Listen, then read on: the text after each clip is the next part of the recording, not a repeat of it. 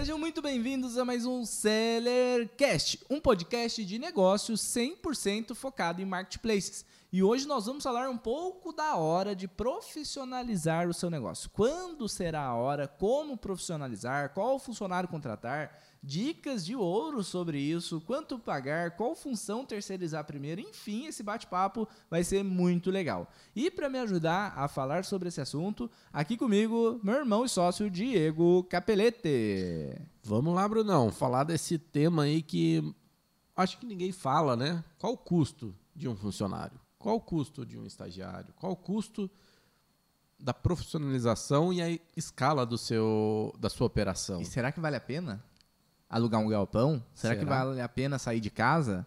Que hora que é o momento de sair de casa, né? E, e se a pessoa está preparada, né? Porque muitas vezes a pessoa vai para um galpão, a pessoa vai isso e às vezes ela não tem margem pra suficiente para isso. É verdade. Então tem que ter muito cuidado nessas escolhas de momentos para dar o próximo passo. Às subir vezes, o próximo na, degrau. A gente está falando isso porque a gente já errou bastante, né? Então é para a galera aprender com os nossos erros, mas às vezes na emoção de crescimento de venda nem está lucrando tanto e está querendo crescer. A gente já passou por isso e quase quebrou. Se baseando em faturamento, a pessoa vai aumentando custo fixo, aumentando o espaço de empresa, e... funcionário, etc., vai só dançando. Então é hoje nós vamos abrir a mente da galera para elas não cometerem os mesmos erros que nós. E também comigo nessa mesa, nosso co-host Giovanni Bittencourt. E aí, pessoal, tudo certo? Eu acho que vai ser muito legal essa conversa, porque o que alguns não percebem é que além de seller de marketplace, você agora é um empresário. É, você abriu o seu negócio, você tem que pensar em muitas outras coisas, não é só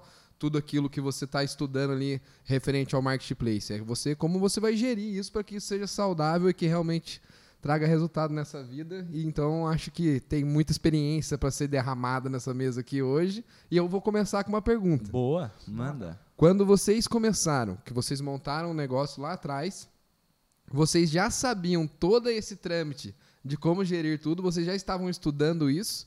Ou foi um negócio que foi vocês aprenderam por necessidade. Cara, aprendemos por necessidades e eu vou contar daqui a pouco brevemente como foi nossa trajetória de custo fixo aqui para a galera entender os espaços que nós fomos.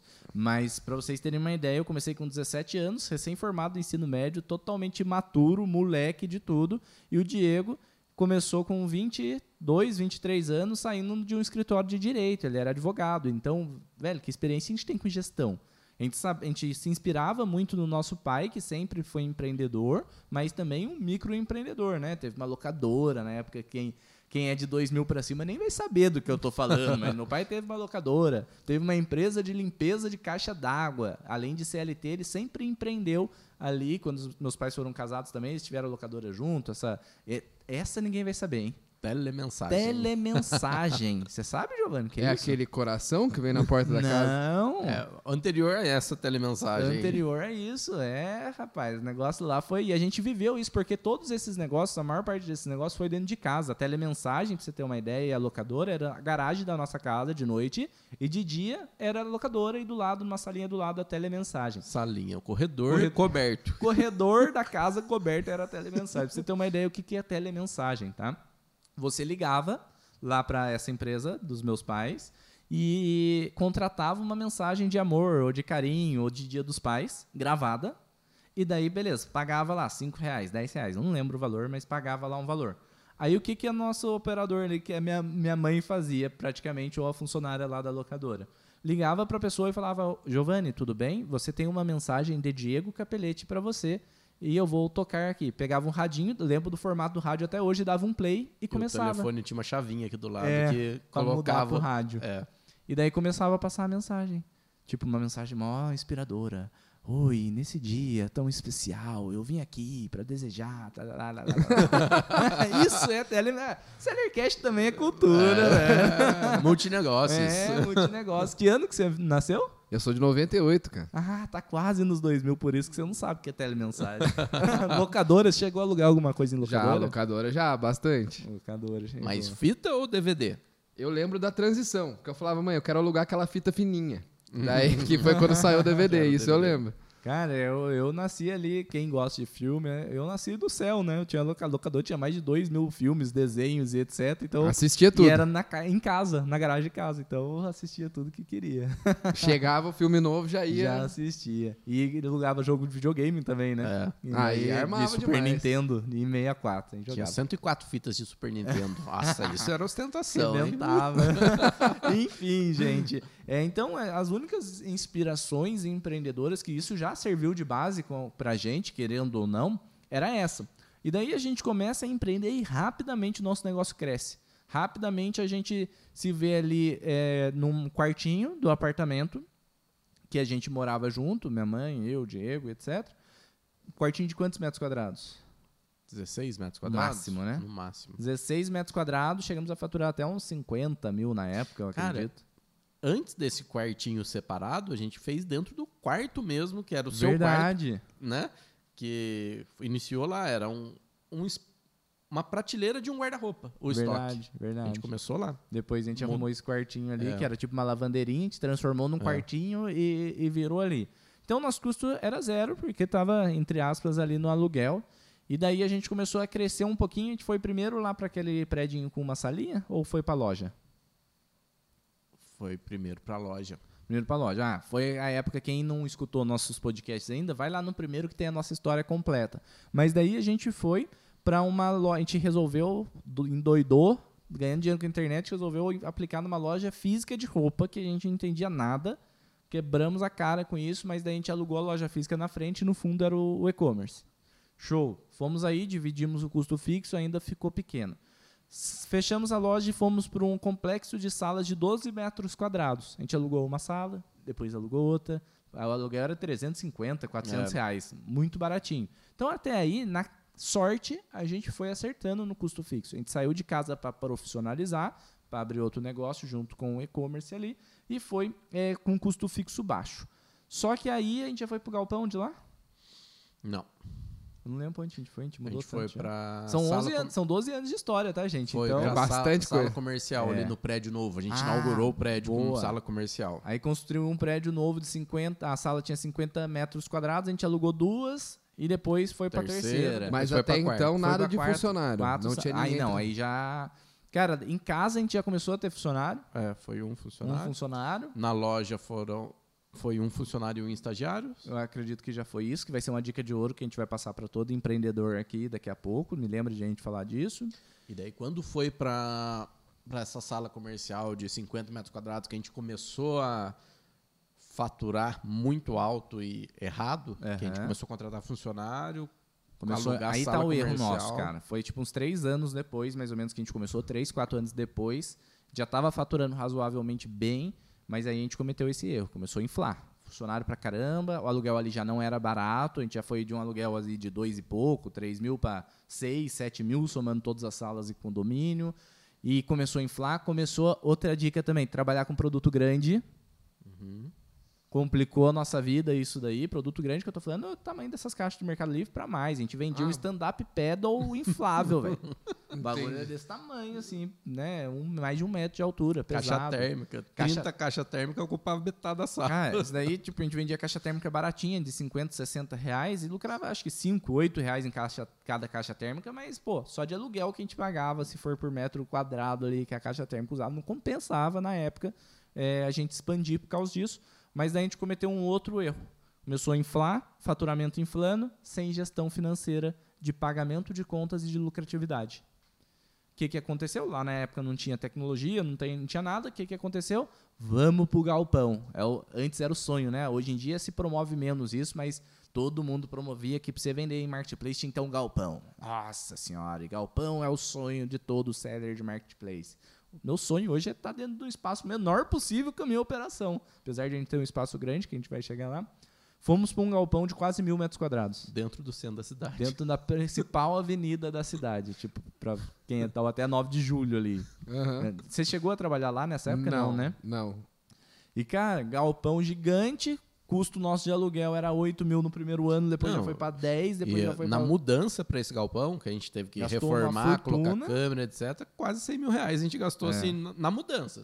Isso a gente achando que tinha dinheiro, né?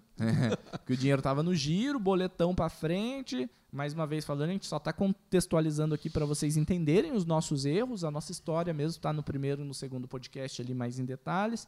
E daí, desse galpão, a gente quase quebrou aí, cara funcionário para caramba, alto custo, investimento gigante. Resolvemos abrir uma loja física, gastamos mais uns 30, 40 mil ali dentro do galpão para preparar para a loja física, no mínimo, né? Uhum. Enfim. É, é, foi um Celta, né? Que a gente gastou. É, um Celta ali na época e um pouquinho mais só para preparar, né? Só para preparar. É. A mercadoria a gente já tinha, né? Então foi só móveis, colocar piso numa parte do galpão, é, fazer é, drywall, a fachada, drywall. fachada, enfim. Aí, pô, a loja também tava um lucro baixíssimo ali, fora o fluxo de caixa, fora o investimento. Aí chegou uma hora que as contas não fecharam. Né? A gente não tinha dinheiro para pagar a conta, a gente falou, caraca, o que está acontecendo? Daí a gente começou a analisar. Custo muito alto. Falta de gestão em precificação. A gente preferia vender, vender, vender, vender e esquecia do, do lucro, quanto tinha que dar de lucro. Umas mercadorias, devido aos impostos e etc., nem dava lucro outras estavam dando lucro de 5%, 3%, e a gente não podia, na, na, estrutura que a gente tinha, não podia. Então, primeira dica de ouro aqui, gente: quanto maior a sua estrutura, maior tem que ser a sua margem. Então, você só vai decidir dar passos para aumentar a estrutura quando a sua margem estiver boa. Margens boas que eu falo acima de 15%. Abaixo disso, não vale. Vale a pena aumentar o seu preço e ter, menor, é, ter menos venda, né? A gente uhum. vai falar especificamente disso também. Enfim, essa é a primeira dica de ouro. Tome cuidado no momento que você vai fazer essa expansão. Quase quebramos, sentamos, fizemos as contas, negociamos com os fornecedores e tal. Chegamos no fornecedor falamos: Meu, não vai dar para pagar, nos ajuda e tal. Os fornecedores foram muito legais, ajudaram.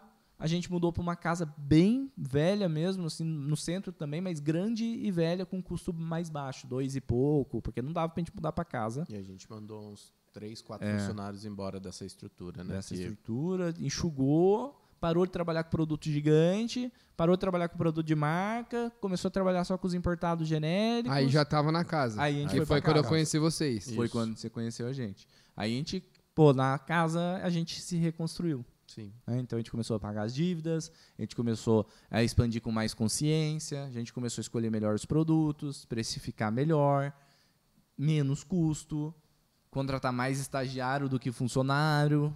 É outra dica que a gente vai falar daqui a pouco aqui. Aí a gente se reconstruiu, reforçou e depois, quando não dava, não tinha mais como. Você ficou até o final da casa, não, né? Fiquei. eu mais... vim para cá, a gente fez a é, mudança. Chegou a vir para cá. Isso. Então, é para quem não sabe, gente, o Giovanni trabalhou com a gente algum tempo ali dentro da rotina dos marketplaces. Sim. E é um dos motivos dele estar tá aqui nessa mesa com a gente. Enfim, daí da casa, a hora que não tinha mais como, a gente procurou, procurou, acho que um ano procurando. Aí era aluguel de 12, 14, 15, 20, 30 mil reais. A gente não achou. Quando a gente encontrou um que a gente precisava de mais espaço, a gente dobrou o espaço e dobrou o aluguel praticamente, que era baixo, Sim. né? Então, de 3 mil e pouco que estava cobrando na casa ali, já a gente entrou com 2 mil e pouco, foi atualizando, a gente ficou anos ali na casa. Aí a gente foi para um aluguel agora que está mais ou menos com o IPT uns 7 mil. Não, já está 8,5. Já está 8,5 que vai atualizando também, né? Passamos um ano dentro do imóvel. Só que hoje, nessa estrutura, a gente ocupa um terço, um quarto do prédio para o Seller Pro. Ou seja, se for por aluguel proporcional, proporcional a gente está falando ali de uns 6 mil de aluguel para uma operação que fatura 600 mil reais por mês. Com alta ou com a lucratividade acima da média. Isso, o que, que aconteceu? A gente aprendeu com o tempo. Com os erros, com né? os erros, com... né? Que a gente não pode elevar o custo. Se a gente sair daqui hoje, que a gente já está de novo no momento que não cabe mais nada aqui dentro da empresa. Né? Você percebeu que a gente está dividindo sim, sala e tal, porque não tem mais onde colocar mercadoria, gente, etc. Que a gente está em expansão, a Seller Pro está crescendo, a operação de vendas está crescendo. Se a gente sair hoje daqui, a gente tem que ter consciência que se a gente for para um prédio mais estruturado, para quem não sabe, a gente está num prédio inteiro, a gente alugou um prédio comercial inteiro, só que são 500 e poucos metros quadrados, né, esse prédio. Se a gente for para um lugar mais estruturado, tem que fazer essa proporcionalidade. Vocês não podem levar como base a gente, porque a gente tem duas empresas rodando no mesmo prédio. Duas? É, algumas. duas principais, né? Tem quatro, cinco empresas é, rodando. Tem a Software House, né? Também. Tem. Tem a...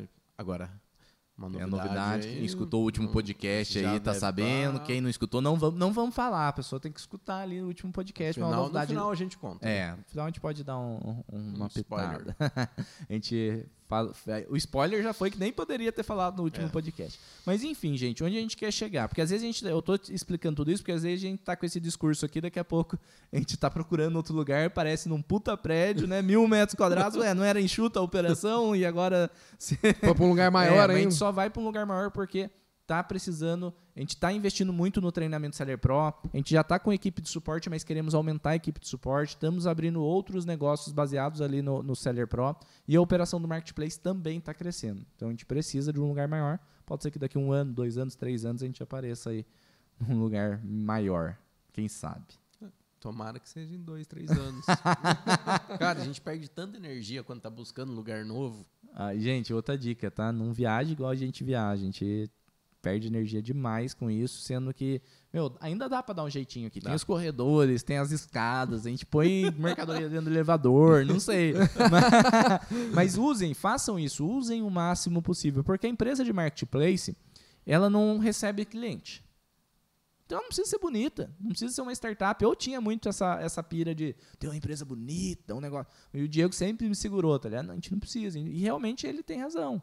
A gente precisa ter uma empresa funcional, uma empresa né, que dê conforto para os colaboradores, claro, que dê conforto para a gente também, segurança, mas não precisa ser um, um puta escritório legal. É, até se você cortar o investimento em embelezamento da empresa, você investe em conforto, Produto, investe em, conforto, produto, investe exatamente. em qualquer É, agora, quando a, a gente agora está entrando em outro negócio, outros negócios relacionados à produção de conteúdo, que a gente recebe reunião, a gente recebe né, outros players, podcast e etc. É uma estruturação que a gente está deixando um pouco mais o espaço um pouco mais bonito, mais estruturado para receber cliente. Se você que está nos escutando não recebe cliente, não precisa ter uma empresa bonita. Não se empresa funcional. Não caia no mesmo erro que a gente de galpão em mil metros quadrados, não adiantou nada. A gente usava 250 metros quadrados do galpão, né? Ficava espaço pra caramba livre ali. E é isso aí, cara. Não precisa de estrutura grande. Então, primeiro ponto que eu acho que a gente pode trazer aqui depois desse resumo, que a galera já aprendeu com vários erros dessa trajetória nossa. A gente tem dois temas principais de custo: aluguel e funcionários. Vamos começar primeiro com o aluguel? Qual é a hora de sair de casa? A hora que você não tem mais mesa para almoçar. Já tá tomada a mercadoria em cima da mesa da sala, etc. Enquanto dá para você manter em prateleira ali dentro do seu quarto, ou um quarto que você não usa, fazer esse quarto de canto da escritório e tal. Ou na hora que chegar o momento de contratar um funcionário. Daí é ruim você colocar um funcionário dentro da sua casa, onde Sim. normalmente às vezes você tem mulher, filho, etc., alguém transitando ali é, dentro da sua casa é meio complicado. Mas hoje em dia, com a nossa metodologia, tá bem tranquilo você ir sozinho, você e mais alguém que mora com você até uns 200, 300 mil ali Sim. dentro de casa. Ou Se você então trabalhar seu- com produtos pequenos, é lógico, né? Ou então, de repente, seu primeiro funcionário pode ser alguém de confiança que tá precisando de um Eu- trampo. sim, Foi o nosso Aí, caso. perfeito. Foi o nosso caso, né? Aham. Tinha um primo, um amigo, foram os primeiros funcionários. Nem sempre é bom também Sim. ter amigos e primos e família como funcionário, mas se você tiver um lado emocional bem trabalhado, funciona bem. Funciona super bem. É, até a nossa mãe, agora a gente aposentou ela, É, deu né, uma possibilidade de aposentar ela, mas é, até a nossa mãe trabalhou com a gente e a gente sabia lidar. Conseguia separar um pouco as coisas. E nossa mãe é difícil de lidar. deixa, ela, deixa ela escutar, ela sabe, né? Ela sabe disso. Mas, cara, foi e é um- um- uma conquista nossa. Hoje a nossa mãe, ela anda com o carro dela, a gente paga todas as despesas do carro dela, Plano a de saúde. plano de saúde legal, dá X salários pra ela, pra ela descansar e viver como ela quer. Quer vir aqui trabalhar? Quer ocupar a cabeça? Vem. Quer ir lá ficar com os netos lá, que é o, o- o prazer dela? Fica. O importante é ela estar tranquila e vocês que estão nos escutando que quer dar uma qualidade de vida melhor para os seus pais, para sua família, saiba que é possível. A gente conseguiu, né? Deu certo. É, deu certo, deu certo. certo. A gente, ela vive super bem. Ela não- nunca trabalhou registrada na vida, trabalhou pouco tempo, então ela não conseguia se aposentar com o governo. A gente foi e aposentou ela, uma puta orgulho pra gente ter conseguido fazer isso, né? Enfim, vamos lá então, aluguel. Eu concordo com o Diego em partes, agora eu vou discordar porque não existe verdade absoluta em tudo. Então, você é solteiro, ou está na casa dos seus pais, seus pais não ligam, você não tem filho, sua vida é de boa, e no apartamento, é ou você está sem dinheiro, tá precisando gerar capital, daí não tem, daí não tem escolha, velho. Você tá sem dinheiro, começando com pouco, não tem escolha, não vai querer alugar, vai alugar o quê? Você não tá, pode pôr custo. Uhum. Põe todos os seus bens de valor num banheiro e, e enche. E, velho, enche a casa, produz, cria ali, depois você vai pro negócio. Agora, vou falar outro A maior parte dos casos é o que o Diego falou. 70% do caso de quem começa, começa com pouco dinheiro, até mais, né? E tem que entupir a casa mesmo, tem que fazer de casa. Nosso sonho era ter uma operação dentro de casa. Às vezes eu pego o mentorado e falo, dentro de casa, 200 mil reais. Você está maluco, velho? Que lucro que está tendo esse negócio? É tipo 15, 20% líquido da operação. Enfim, tem alguns casos específicos, tá? Tem gente que não trabalha bem em casa. Só que todos esses casos é quem tem grana para iniciar. Pô, tô aqui com 10, 15, 20 mil para começar um negócio. Posso alugar um escritório pequeno para eu separar minha vida pessoal da minha vida empresarial? É um caso. Às pequeno. vezes a pessoa já tem filho, que vai acabar atrapalhando. Exato. Ali, né? Às vezes a pessoa não quer trabalhar de casa porque não consegue produzir. Às vezes tem filho que não consegue, né? O pai tá ali. É, é, um, é um ponto positivo para alguns, de, pô, tá trabalhando em família e tal. Eu fiquei mó feliz esses dias, recebi a foto do seguidor preparando um full filmit, ele, a esposa e o filho, velho, embalando um filhinho de 7 anos, 6 anos, embalando caixa, tá ligado? Da hora, é, é inspirando ali, né? Alguns já vão falar, ah, isso não pode, mimimi, mimimi o caramba, pô. É, tá vendo o pai fazer ele... É, a criança tá feliz, brincando, tá brincando ali, né? É. E eles estavam trabalhando super felizes, super tranquilos em casa. Então pode ser uma opção desde que encaixe na sua rotina. Agora, pô, tenho dinheiro, quero começar de maneira mais profissionalizada, vai para um escritório de 600, 800, mil reais no máximo e começa seu negócio de maneira separada. Não precisa ser verdade absoluta esse negócio de ter que ser em casa. Mas saiba que você começar em casa, esses mil reais que você está pagando de aluguel todo mês, é os mil reais que está deixando de, de investir produto. em produto, que vai gerar no outro mês 200 reais de lucro, que no próximo mês seria 1.200, que no próximo mês... É uma bola de neve que você está deixando de investir no seu negócio. Quanto mais der para você segurar em casa, melhor. É, acredito que... Você ia comentar alguma coisa desse tema? Não. Acredito que isso já conecta no tema de funcionário. Por quê? o Diego falou um tema muito legal. Quando você for contratar alguém, se não tiver alguém próximo de confiança, não é legal você pôr dentro da, da sua casa, né? Não fica, não fica confortável. Então, qual que é o momento de dar esse passo? De profissionalizar para um, um espaço, para um funcionário e etc. De alguns casos que eu já vi, eu vou falar alguns casos muito bons, tá? Exceção da exceção, e vou falar da, da tradição, que eu acho que é possível. Exceção da exceção um seller ser faturar 200 a 300 mil reais por mês com o Mercado Livre 100% full, Filmit, só ele trabalhando de casa. Um dos melhores casos de operação enxuta que a gente já viu, certo? Segundo melhor caso que eu já vi, um seller aluno nosso que fatura 600 a 700 mil reais por mês praticamente com a Amazon, trabalhando ele, a namorada ou esposa, a noiva, a mãe, o pai, alguma coisa assim, quatro pessoas, cinco pessoas dentro da casa, um sobrado, uma casa grande. Então eles pegaram dois, três cômodos ali da casa, transformaram ali da empresa. Enxutaça, cara. Operação de lucro líquido de 15% a 18%. Um negócio redondo, sonho de consumo do, do seller brasileiro. Mas, exceção. Ele tinha a possibilidade de estar numa casa maior. Se ele estivesse num apartamento, ele não tá, eu acredito que ele não tá, iria conseguindo segurar isso. isso. Outra exceção que ajuda bastante, estar no fulfillment. Você estar no full, no FBA da Amazon, no full do Mercado Livre, vai ajudar demais. Porque se você tiver uma operação enxuta, você consegue faturar até uns 300 mil tranquilo dentro de casa, num apartamento. Pô, chegou mercadoria, etiqueta, tá, tá, solicita, manda, compra mais mercadoria. Etiqueta, solicita e manda. Certo?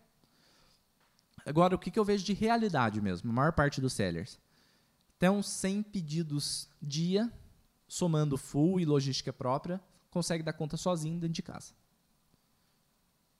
Essa é, a, assim, até 100 pedidos. A gente está falando mais ou menos... Mas a gente está falando de uma pessoa só, Uma né? pessoa só, e trabalhando para valer, velho.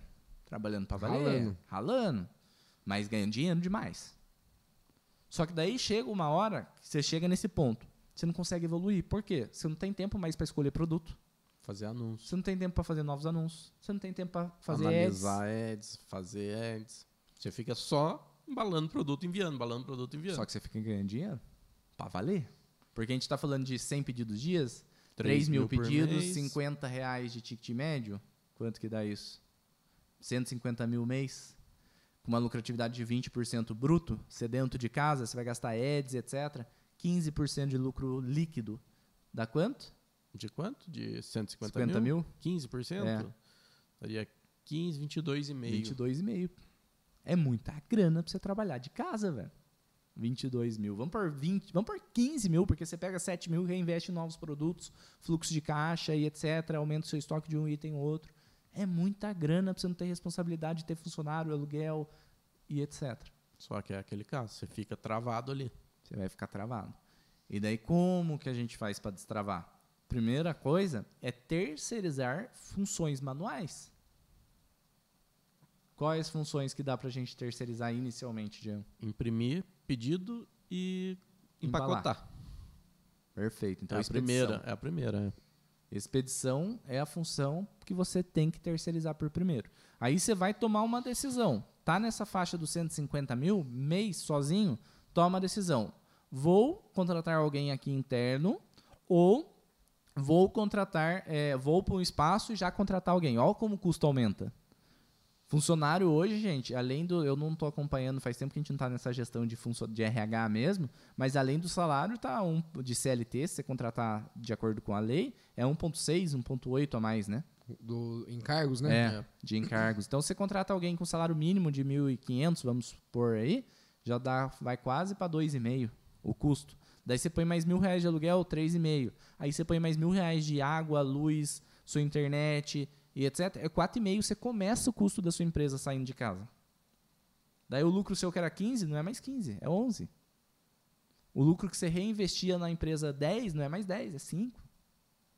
Entendeu como muda o jogo? Então, quando você muda, você tem que estar preparado para dar essa, esse gás, essa explosão de investir mais em produto, em contratar mais gente, em terceirizar mais funções manuais. A primeira seria a expedição, como o Diego falou. A segunda, Emissão de nota fiscal e fazer anúncios, eu acredito que tem- toma tempo, precisa toma ali. tempo. É. Quanto mais profissional a pessoa fazer anúncio, melhor, né? Porque precisa. Antes era assim, qualquer foto funcionava. Segunda fase dos marketplaces, de 2015 a 2020, 21 mais ou menos. Você pegava a foto, jogava no Canva, editava só o básico, funcionava. Qual que é a nova fase agora de profissionalização? O mercado vai ficando mais maduro, mais profissional. É foto super bem editada. Você tem que vender o produto pela foto. E não é todo mundo que tem habilidade ou quer aprender ali o Photoshop e etc. para fazer uma super foto. Mesma coisa também, por exemplo, as descrições. Descrições, mesma coisa. E isso é uma coisa que a gente está percebendo nos nossos, porque os nossos anúncios não são super produzidos. Então não se preocupe também, gente, que não é porque não é super produzido que você não vai, faturar escalar, nada. é. O nosso anúncio hoje é feito no Canva, põe a foto do produto, um tracinho, uma característica e tal, dá um toque ali, não é uma super produção. Só que no podcast passado a gente falou que a gente até vai falar no final que a gente está terceirizando agora a produção dos nossos anúncios para ser super produzidos. Porque é uma nova fase que o marketplace vai Tá entrando, pedindo, vai né? prof- tá pedindo. Vai se profissional... O mercado vai se profissionalizando. Né? Exatamente. Cada vez mais, né? Sim. Só que daí você vai contratar um profissional desse, daqui a pouco a gente vai falar uma média salarial aqui do interior de São Paulo, que a gente consegue encontrar colaboradores, etc. Mas você vai contratar um profissional desse, ele já é mais para editar foto, para ser interno, seu, ele já é mais caro. É, porque daí ele já não é mais um operador de. de- não vai operar o marketplace, não vai ajudar nesse caso, né? Ele vai ser um Exatamente. designer no Ele Vai caso. ser um designer. E o designer faz freela, faz tal, começa, consegue ganhar mais dinheiro por fora, então é um profissional um pouco mais difícil de achar, às vezes compensa você treinar esse profissional para fazer isso. Certo? Certo. Então, é, o saque também entra em qualquer. O primeiro funcionário, às vezes, pode, dependendo do volume, fazer saque, imprimir pedido e embalar. Mas acho que Sim. vai ter tempo nessa, nessa Exato. transição, né? Então, é, o primeiro funcionário, acho que é isso mesmo. Segundo funcionário, saque, criação de anúncios, gestão de anúncio dentro dos marketplaces. Certo? Sim. E depois, o terceiro funcionário, possivelmente, daí volta mais um para a expedição, expedição. porque vai precisar de dois, senão você já vai estar tendo que expedir e embalar produto novamente. Vai ter que voltar a pôr a mão na massa Vai porque vai aumentar as vendas. Tipo, a- é que a gente já tá num estágio de maturidade grande, mas faz quantos anos que você não embala um pedido aqui dentro, Jean? Nem Nem lembro. lembra, né? Acredito que faz uns quatro anos que eu não embalo um pedido. Na verdade, eu embalei pra gravar treinamento pra mostrar. Eu até avisei, gente, faz tempo que eu não faço isso. Porque a nossa mente aqui precisa estar tá concentrada em expansão da empresa, em lucratividade, em gestão. Aí a, a, nossa mente hoje é escolher produto, que é super, é um pilar super importante. A gente usa tecnologia, usa o Seller Spy para encontrar os produtos, ajuda pra caramba, mas mesmo assim a gente precisa escolher os produtos. A gente precisa fazer ads, ads, ads bem feito é difícil pra caramba fazer. E Sim. né, existe uma, uma experiência. Então, a gente tem um funcionário para criar os ads, que daqui a pouco a gente já vai adicionando, só que gerir, pausar, otimizar a gente faz. Precisa de uma visão de um especialista ali para fazer. E eu acho que, por enquanto, ainda o especialista em ads para marketplace é escasso no mercado. Demais. Demais. Demais. É demais, difícil. Demais. Pode ser que ache um ou outro, mas. Demais. É conta. muito específico, né? É. Pô, quase. Eu, na verdade, eu conheço um de Shopee. Só. Só. Porque o Mercado Livre não precisa muito de um pro, tanto de um profissional. É a ser ativa a campanha, lógico, que precisa de uma experiência, precisa saber uma estratégia. Agora a Amazon, o ads dela é muito louco. Cara. Inclusive a gente pode fazer um podcast só de, só de ads Amazon. Que ele, é, ele junta ali um pouco de um ads Google, não, eu estou fazendo referência para quem sabe, né? Mas vamos pôr no público que nunca viu. Para quem não é, nunca fez ads na vida, o Google, você fazer ads no Google é um jeito, no Facebook é outro jeito, no Tabula é outro jeito, no Google Display é um jeito, enfim. A Amazon Ads junta um pouquinho de tudo isso e você pode fazer lá dentro. É mil e uma possibilidades. É. Então, pô, é, cada vez é, vai ser difícil encontrar profissionais para gerir isso daí mesmo. Enfim, gente, eu estou atropelando um pouco os bois ali para falar o que, que a gente faz aqui, né? Mas a gente vamos voltar para as funções. Então, a gente primeiro a gente contrata uma expedição. A expedição ali vai dar conta de 150 mil por mês, praticamente um. E você trabalhando e você também, né? ajudando, né? né? Daí você vai ficar mais ali no full no comprando. saque, comprando e etc. Depois você vai e contrata o cara que vai fazer anúncios. Para escalar Sim. a sua operação, você tem que fazer mais anúncios e etc. Esse cara que vai fazer anúncios, você pode no começo, não precisa ficar 100% nos anúncios. Sim. Você pode pôr ele para responder um saque, para é, gerar o pedido, para gerar responder um FBA. pergunta do Mercado Livre, responder... A gente chama aqui de analista de marketplaces aqui dentro. Como que é o nome da função ali mesmo? Que eu, eu esqueci que a gente nomenclaturou no plano de carreira, você lembra? Não. Não? Mas é alguma coisa assim, analista de marketplaces, é, o qual vai fazer tudo ali dentro, inclusive anúncios. Depois, é, quando você, aí a gente já está falando de mais um, um é, expedição, a gente está com dois funcionários de expedição, um gerindo marketplace. Já dá para faturar uns 200 mil reais, 300 ah, mil tá. reais por mês com essa, equipe, equipe, mais você full time. Exato. E olha como que tem que ser sangue frio na hora de, de receber o lucro nesses momentos, né? Porque ali você estava recebendo e você quer crescer, você quer ganhar mais.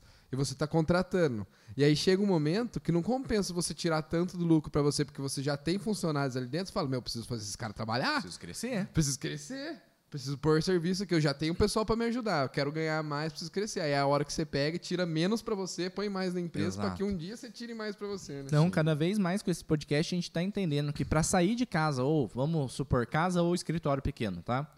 Nesse limite de 150 mil reais. Para sair, você não pode sair para dar um passinho de 10% de crescimento. Você tem que sair pronto para dobrar a sua empresa. É. E ver se é isso que você quer também, né? Exatamente. Né? Grandes poderes geram grandes responsabilidades. Às vezes o cara, eu não estou aguentando aqui em casa mais, eu preciso sair, só que eu não quero. Não, tá, para mim tá bom quanto eu estou tirando. Aumenta o preço um pouquinho de cada coisa ali, diminui um pouco a, faturamento. o faturamento, só que sua lucratividade no final vai ser a mesma do que você Sim. crescer e, e Agora, não, eu quero, essa é, eu quero. Vai ser o negócio da minha é, vida. É, eu quero que minha empresa fature milhões. Sim. Daí você vai. É, é, e porque eu acredito, cara, que cada vez mais é, eu tenho essa consciência. A gente, sempre que a gente pensa em falar para ensinar as pessoas, a gente pensa na nossa mentalidade. Pô, eu sou uma pessoa que, né, quero ter empresa grande, quero faturar alto, quero lucrar alto, viso cada vez mais o lucro e quero pô, quero dominar o mundo. Só que tem gente que não quer, velho. Tem gente que não quer gerir pessoas, tem gente que não tem emocional preparado para gerir funcionário, velho. Então, saiba ali o seu limite e tudo bem. Tá bom pra caramba, gente. Vocês ganhando 20 mil por mês, pondo 15 mil no bolso por mês, vocês estão é 99% grana. na frente de, da população brasileira inteira. É muito dinheiro. Não percam a noção do dinheiro, que às vezes a gente fica falando faturamentos altíssimos e lucratividade altíssimas, só que a gente perde a noção de dinheiro. Não percam a noção de dinheiro nunca. Não deixa a ambição tapar esse, essa noção do dinheiro, né? Sim. Porque, pô, saiba que é muito dinheiro.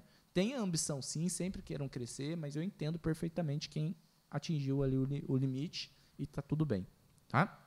É, só não façam igual a gente. Mais um erro aqui. Não crie outras fontes de renda, outros negócios que vai fazer você desfocar do seu negócio. Como é, quer, o seu limite é isso e quer criar outras fontes de rendas, vai para investimento em, em banco ali passivo, que não vai gerar atenção sua. Em bolsa de valores, não vai fazer esses day trade da vida, abrir negócio físico, abrir franquia, não pira o cabeção igual a gente pirou. Pega o seu dinheiro, sim, uma parte do lucro para você viver e começa a criar renda passiva com fundo imobiliário, com ações da bolsa Compra casa, que compra seja, né? casas. Mas você criar um novo negócio que vai tirar a sua atenção, esse negócio que tá dando dinheiro para você vai morrer. Ou você vai perder a mão, daqui a pouco você não está lucrando, sai uma atualização igual do último podcast, a gente falou de atualizações de custos. Sai uma atualização dessa, você Você deixa para depois, não vê. Então não cometam esse erro, beleza? Então vamos lá, vamos para a escadinha, depois a gente fala uma média salarial, que é muito difícil, a gente fala para o Brasil inteiro, não tem como, né? como, Mas é, é, dá pra gente passar uma ideia pra galera, um range, pra galera entender que é uma pergunta bem frequente, quanto que a gente paga e etc. É, saímos então de mais um para a expedição. Um outro passo, que é um passo um pouco delicado, é o financeiro barra comprador. Uhum. Esse é o passo de. Porque você está concentrando todas as contas em você, você paga a conta, faz uma planilha, vê a sua lucratividade, você faz compra, relacionamento com o fornecedor Paga funcionário. paga funcionário, mas é uma, querendo ou não, daqui a pouco, a hora que você está se transformando grande, vira uma ação manual que a sua hora vale mais do que isso. Só que, se você terceiriza a compra, você tem um risco. Seu colaborador sair, saber quanto você paga, qual a sua estratégia e etc. Qual fornecedor. Qual fornecedor vai e monta outro negócio, como aconteu aqui diversas vezes, gente. E não tenha tanto medo por causa disso também, não. É, no Porque eu- começo a gente sofria muito A com gente isso, sofria né? muito. Mas E faz parte. E até a gente virar a chave e falar, cara, vamos ensinar o Brasil inteiro e todo mundo vai vender e tem espaço para todo mundo. É triste quando o cara pega os mesmos produtos que você, o mesmo fornecedor, os mesmos preços e E às vezes usa até seu nome para poder. é, para alavancar. Mas aconteceu com a gente, mas nenhum desses colaboradores alavancou tanto, pelo menos que a gente conhece, alavancou tanto o negócio ou atrapalhou tanto o nosso negócio. Tá? Então, não tenham tanto medo quanto a isso. Compras é, um- é uma função delicada e financeiro, pagamento de contas, é outra função delicada. Dá para você criar um usuário ali no banco só para ele colocar o pagamento e você aprovar, mas é delicado, né? É dinheiro, movimentação, enfim. Mas é uma função que, pô, quando a gente terceirizou, Alivia, né? nossa, aliviou, cara. Que eu É, odiava. A gente fica na tensão. Ah, tem que pagar tal conta, isso, aquilo. Esquece por causa da É. correria das outras funções e etc. Então, hoje, o nosso papel aqui dentro da empresa mesmo é escolher produto novo, é gerir ads e gerir lucratividade. É isso que a gente faz É, hoje. Né? Ficar atento, né? Só nos, nas contas tal, ver se algum funcionário faltou, colocar outro no lugar. É gerir mesmo. Gerir, gerir. A gente não, entre aspas, não tem nenhum trabalho Manual. manual, opera, manual só, barra a gestão operacional. do Eds. Que agora a gente vai É análise, terceirizar né? para uma um negócio aí muito Pô, louco. a gente essa, vai falar essa final agência ainda. aí é top, hein? Enfim, gente, no final vocês vão saber desses es- micro, micro spoilers que tam- estamos dando aqui. Mas acredito que é isso. Essa é a escada de terceira. E depois você vai aumentando essas funções. Pô, é, quero uma pessoa só para anúncio. Então contrata um só para anúncio. O outro vai ficar só em emitir. Hoje a gente tem um só emitindo pedido e fazendo FBA, que dá um trabalho legalzinho, manual, Aham. full e FBA, saber quanto produto vendeu, saber quantos que tem que enviar e etc. Nós temos um dois só para anúncios, por enquanto. Até a gente ter, é uma parte que a gente está comentando, né, no último podcast, nessa que a gente quer terceirizar. A gente tem expedição, uma, uma turminha boa, cuidando de fazer full e, e- e expedir os produtos que saem no DBA, no Mercado Livre, logística, logística em loco aqui. E a dica que a gente está vindo dando é o seguinte: existe legalmente uma possibilidade de você contratar estagiário. Estagiário é bom pra caramba para o estagiário e para você também. Por quê? Aqui a gente contrata estagiário para expedição, é, ensino médio.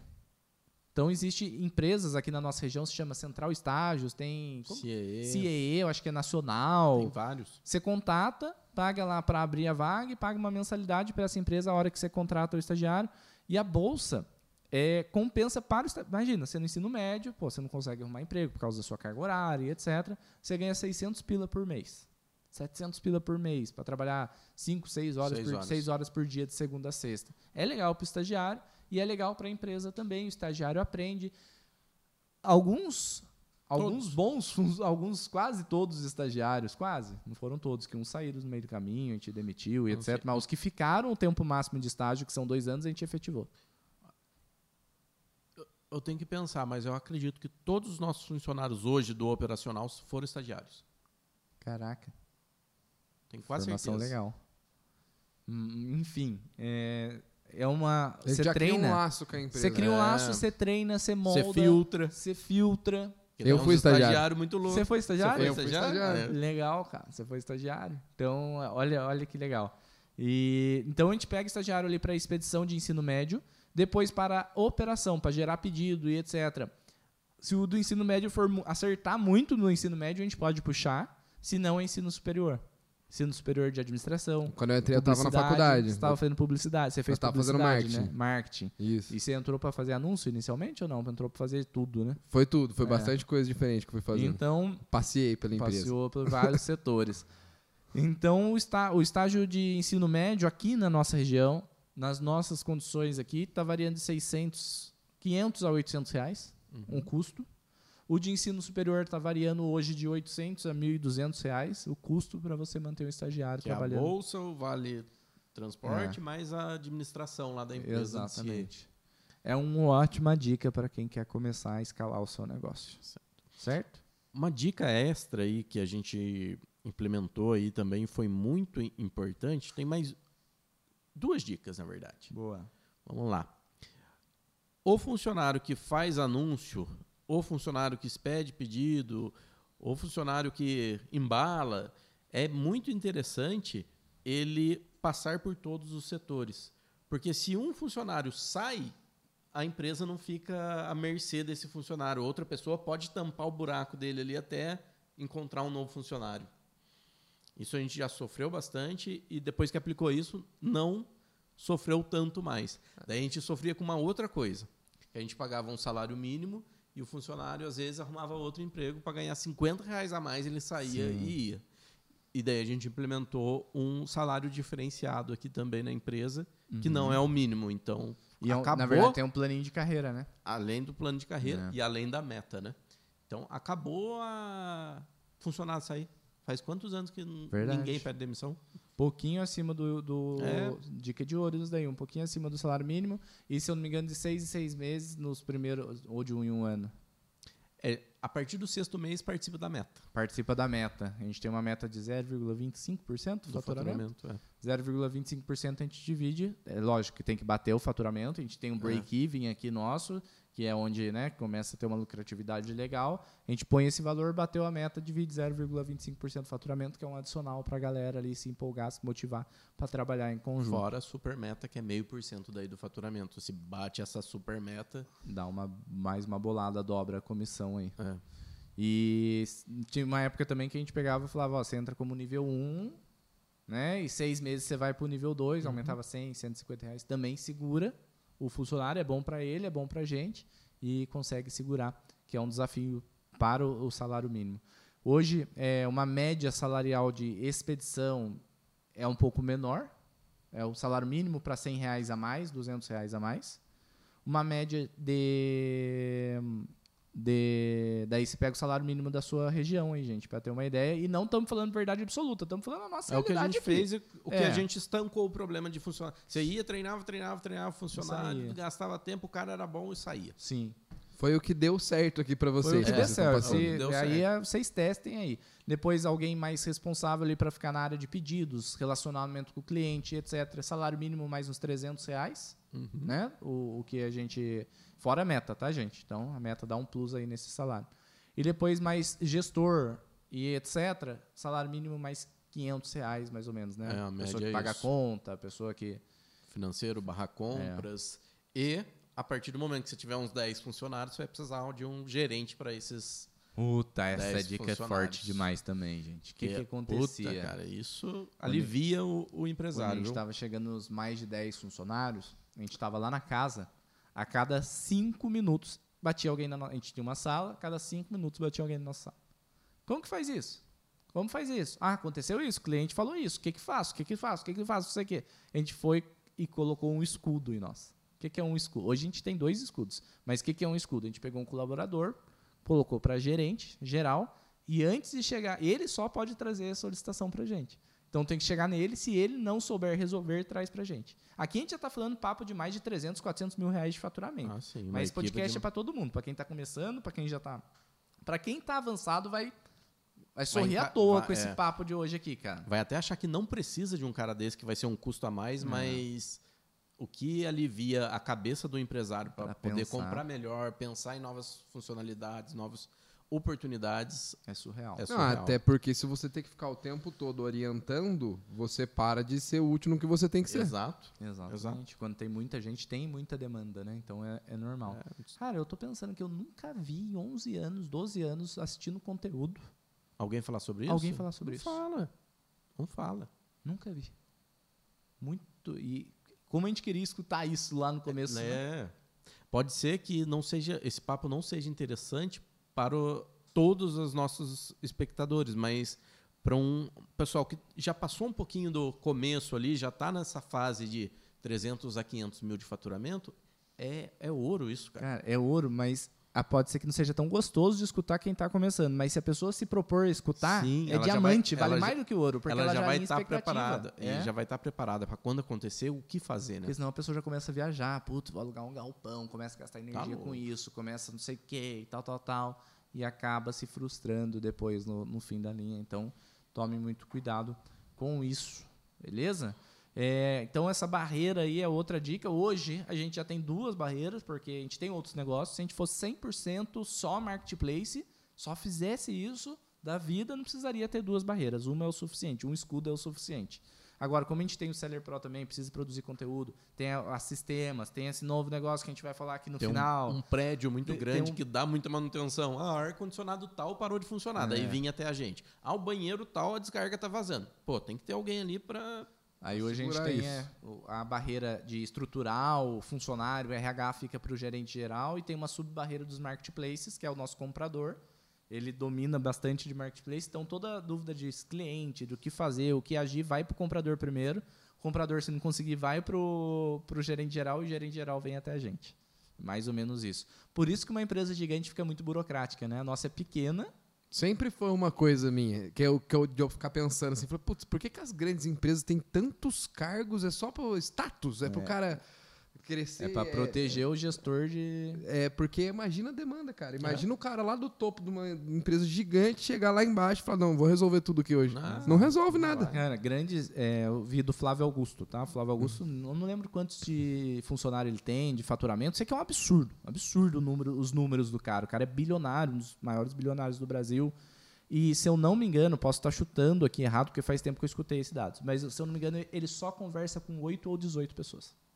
Da empresa inteira, de milhares de funcionários. Pensa, velho. Ele só chega nele 8 ou 18 pessoas.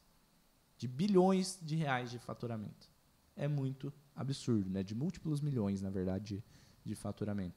Por causa disso, cara. Tem que ter. E daí, nesses 8, 18, você acha que chega mil, dois mil, três mil funcionários neles? Não. Chegam 50 neles. Nesses 50, chegam mil neles. Nesses mil, chega o resto. E assim vai escalando uma, uma operação. Enfim, é, acredito que deu para passar uma visão para a galera do que é escalar, do que é profissionalizar. Então, profissionalizar a sua operação não significa só sair de casa. Significa você ter gestão na sua mão, você ter sistemas. Antes de sair de casa, cara, tem muito sistema que vai te ajudar. Muita tec... Gente, usa tecnologia. Quem não usa tecnologia hoje está para tá pra trás. A dica é é não sai barato. de casa até não dá, Não dá, mesmo. Não dá Não mesmo. dá. Então, por exemplo, encontrar produto. Velho, como que a gente encontrava produto antes de tecnologia? Ficava rodando no Mercado Livre o dia inteirinho. Sabe o que a gente fazia? Pegava um produto na nossa cabeça, por exemplo, microfone. Clicava lá em microfone. Olhava os mais vendidos, anotava. Entrava no vendedor do microfone. começava a entrar e via todos os produtos desse vendedor. Ah, achei um negócio nada a ver com o microfone, é luz. Clicava na luz, pesquisava essa luz no Mercado Livre, achava mais luzes. Entrava em vendedor por vendedor de todas aquelas luzes. Olha o trampo. Isso diariamente a gente fazia quase. Ia selecionando produtos. Hoje a gente chega no Seller Spy, para quem não conhece, é um sistema que ajuda a encontrar os produtos mais vendidos, que faz esse monitoramento 24 horas 24 por dia. horas por dia que a gente fazia de 10 vendedores, ele faz de milhares, está monitorando quase 3 milhões de anúncios todos os dias. E em dois cliques, você vê os produtos mais vendidos desses 3 milhões de anúncios. É absurdo o que a tecnologia pode fazer por você por um preço absurdamente barato. Então, encontrar produtos para a gente hoje está muito tranquilo por a gente usar a tecnologia. Aí, outra coisa que nos incomodava bastante também, que a gente está vindo falando, que a gente vai lançar um sistema disso, porque essa era a nossa maior dor. Gestão financeira de lucratividade, cara. Era absurdo a gente esperar 10 dias para alguém elaborar uma planilha bem elaborada para a gente saber quanto de lucro tinha a nossa operação. Isso é, assim, inaceitável para mim. Que, que a gente ficou 11 anos nessa Fazendo pegada. é.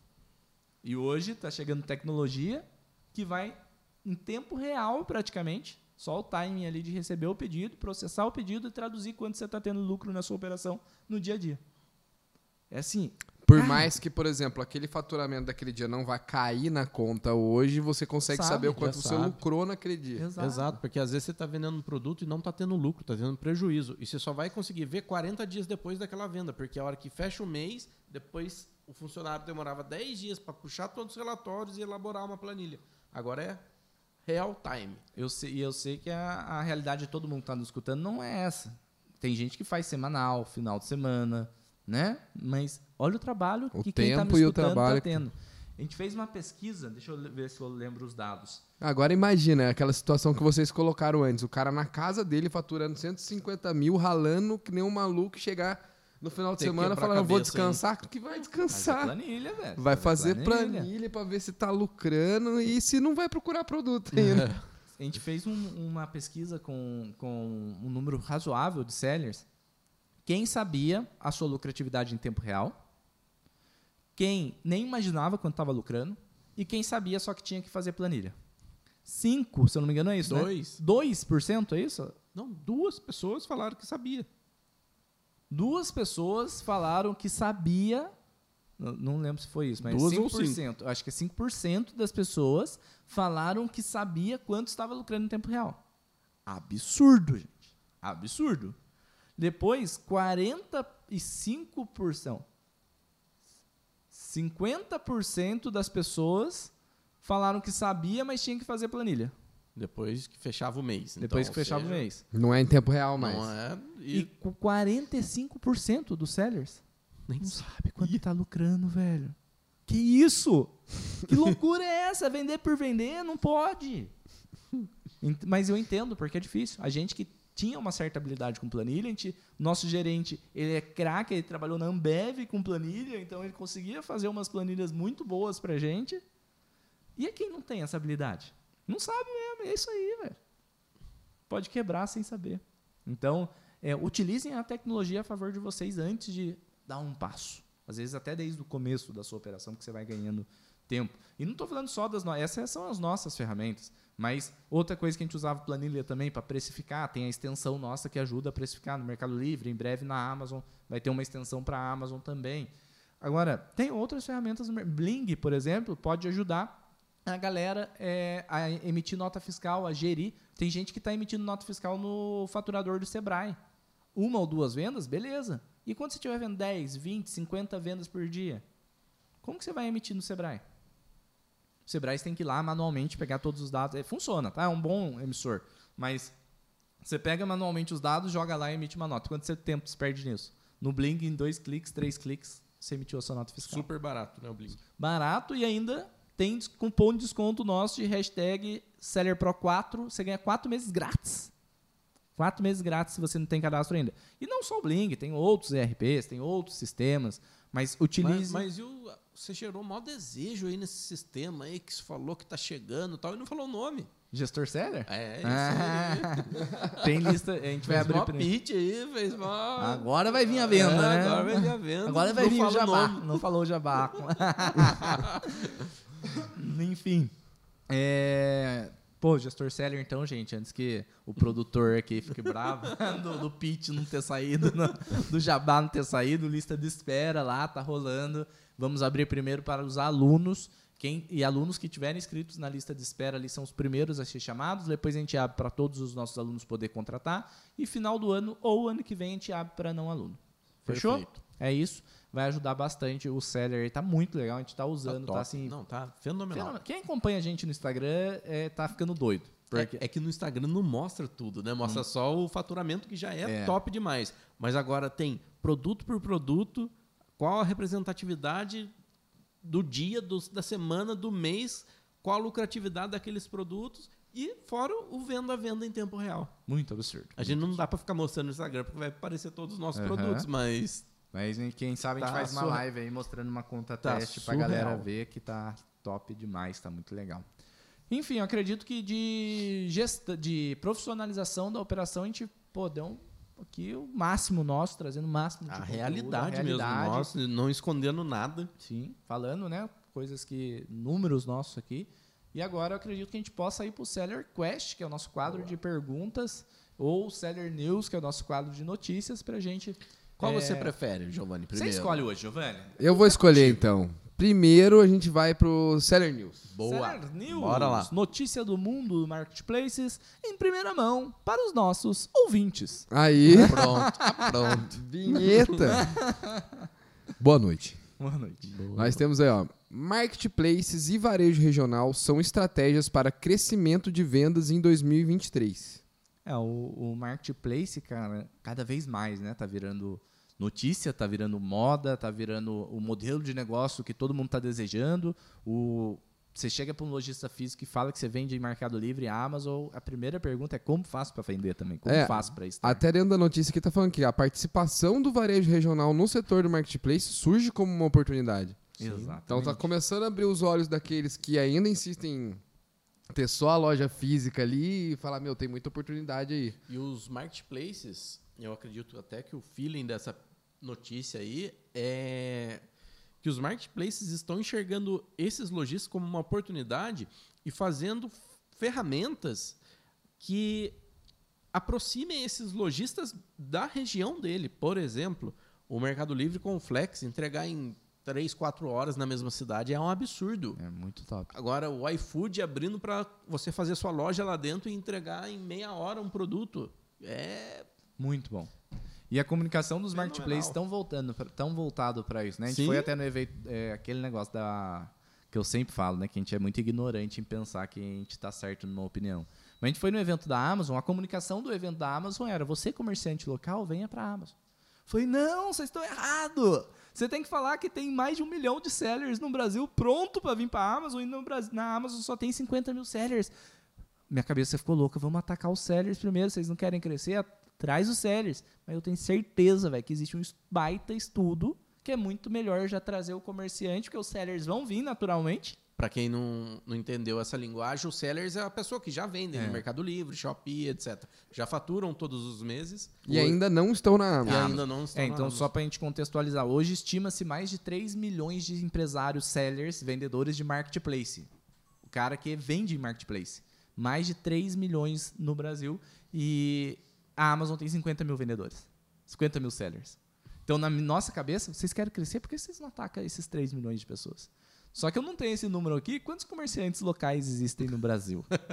muitos milhões. É muitos milhões, velho. Então eles estão corretos nessa linguagem porque os sellers de marketplace estão vindo automaticamente para a plataforma e vai crescer, vai crescer. Vai Bobo crescer, é a gente que pensa que eles não pesquisaram Exato. isso, né? É. Cada vez mais comum a gente ir num comércio e ver uma caixinha do Mercado Livre pronta ali, Sim. uma caixinha da Amazon. Isso aqui vai ser realidade.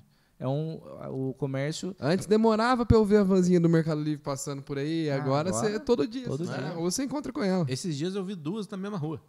Aí, ó. Duas na mesma rua. É isso. É isso é a vida do, dos marketplaces. Então, notícias show, né, crescimento, crescimento, crescimento, crescimento. Os marketplaces vão crescer pra caramba.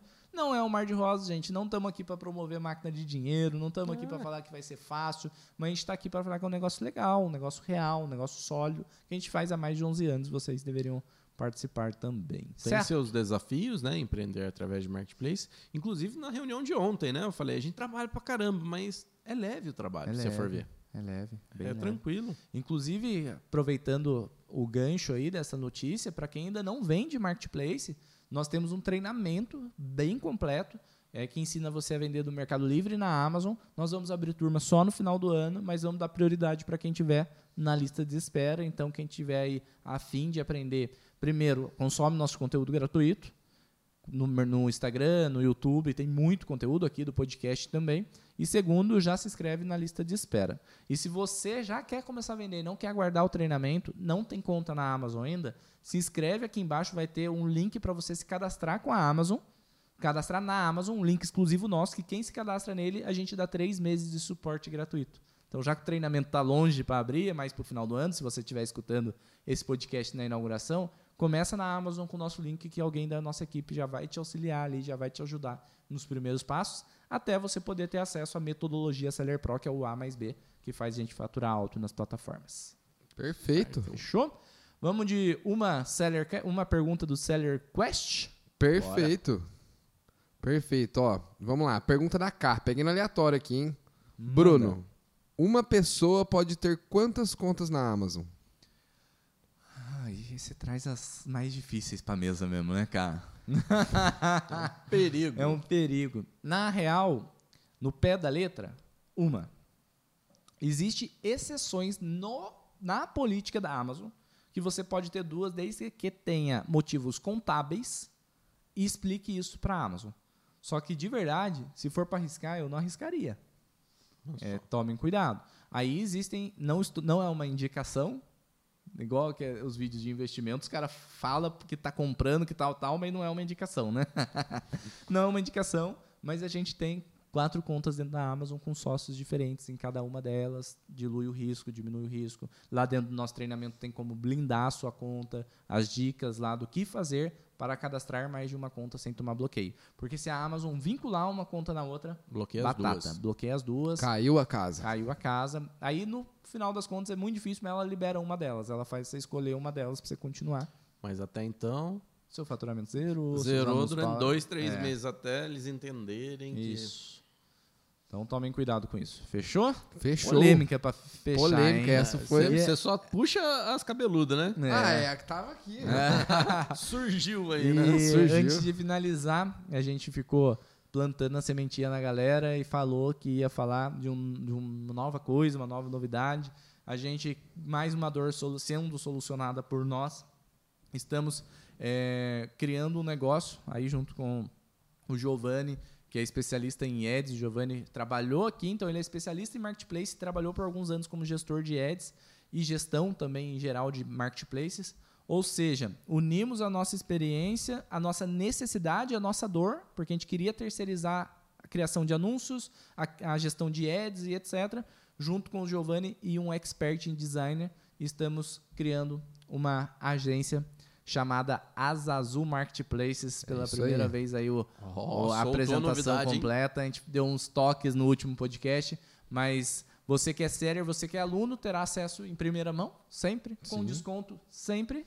Mas depois a gente vai liberando. Por enquanto a gente já abriu, gente. Já está funcionando, tá? Só que, a nossa demanda, a gente está terceirizando muita coisa aqui da nossa empresa para essa agência. Então a nossa demanda está maior que não dá conta. Com o crescimento a gente vai liberando para novos sellers poder terceirizar e a gente vai pagar o mesmo preço que vocês, tá? Então a gente está abrindo uma empresa em realmente conjunto com profissionais muito bons que vai ser bom para todo mundo. E daqui a pouco a gente começa a deixar uma lista de espera para galera também, quem sabe, né? Aqui no, na descrição, se tiver lista de espera as Azul Marketplaces, vocês já sabem do que, que a gente está falando. Eu Mas sou a favor de chamar no inbox do Bruno lá do Instagram. Ah, Diego. Brincadeiras à parte, gente. Nosso inbox é super aberto pra todo mundo trocar ideia. Pode, pode É chamar. o Bruno falei, não tá ah, dando Diego. conta. É, eu falei, ah, Diego, porque o nosso inbox. Eu faço questão de responder todo mundo, velho. Eu não terceirizo isso porque que- o lado humano, né? Nosso pessoal que ajuda a gente na produção de, do curso fala: Meu, põe um robô nisso. Fala: Não quero robô. No meu negócio não vai ter robô. Não vai ter, não É quero. eu, velho. É eu. É eu. Eu sou o ser humano que quero ajudar todo mundo que tá ali comigo. Então, eu tô ali respondendo todo mundo. Pode mandar mensagem sim, que a gente já começa a explicar um pouco mais desse negócio, é, passar o Instagram desse negócio. Já tá já vai ter um, um criado, arroba próprio é. ali para o pessoal poder entrar em contato Exato. e é isso aí. Já já não, legal. já tem. Já Arroba Azazu. Marketplace. Marketplace. Isso. Com dois Lembrando- U's no final. As azul. É, as azul com dois U's no final. E, gente, tem uma história muito bacana por trás desse branding que qualquer dia a gente vai vir contar aqui num podcast explicando todos os serviços, como vai funcionar a hora que a agência estiver pronta para receber mais clientes, porque a gente está dominando o negócio lá. a hora que ela estiver pronta para receber mais clientes, vocês vão saber em primeira mão com toda certeza. E com isso a gente encerra mais um podcast para te encontrar nas redes sociais, Diegão, Arroba Diego Capeletti. Giovanni Arroba Bittencourt Giovanni. e da agência Arroba Azazul Marketplace. É um Z ou dois Zs? é tudo com Z. É Azazul. A-Z-A-Z-U-U. Marketplaces, perfeito. E no meu, arroba Bruno Capelete no Instagram, produzindo conteúdo pra caramba pra vocês, respondendo inbox pra todo mundo que manda. E também no YouTube, como Bruno Capelete Seller Pro, conteúdo de 8 a 12 minutos ali, mas é específico. Depois, como Bruno, como Sellercast, o podcast completo e cortes, você encontra no YouTube também. E no Spotify, como Sellercast, mais de 40 episódios de podcast e isso não vai parar aqui. Recorde. Temos muito, muito, muito pela frente. Pega nós. Pega nós, quero ver. Todo mundo que começou a fazer marketplace já parou e a gente tá aqui há mais de um ano produzindo conteúdo pra todo mundo. Tamo junto, valeu. Até o Valeu. próximo Sellercast. Uh!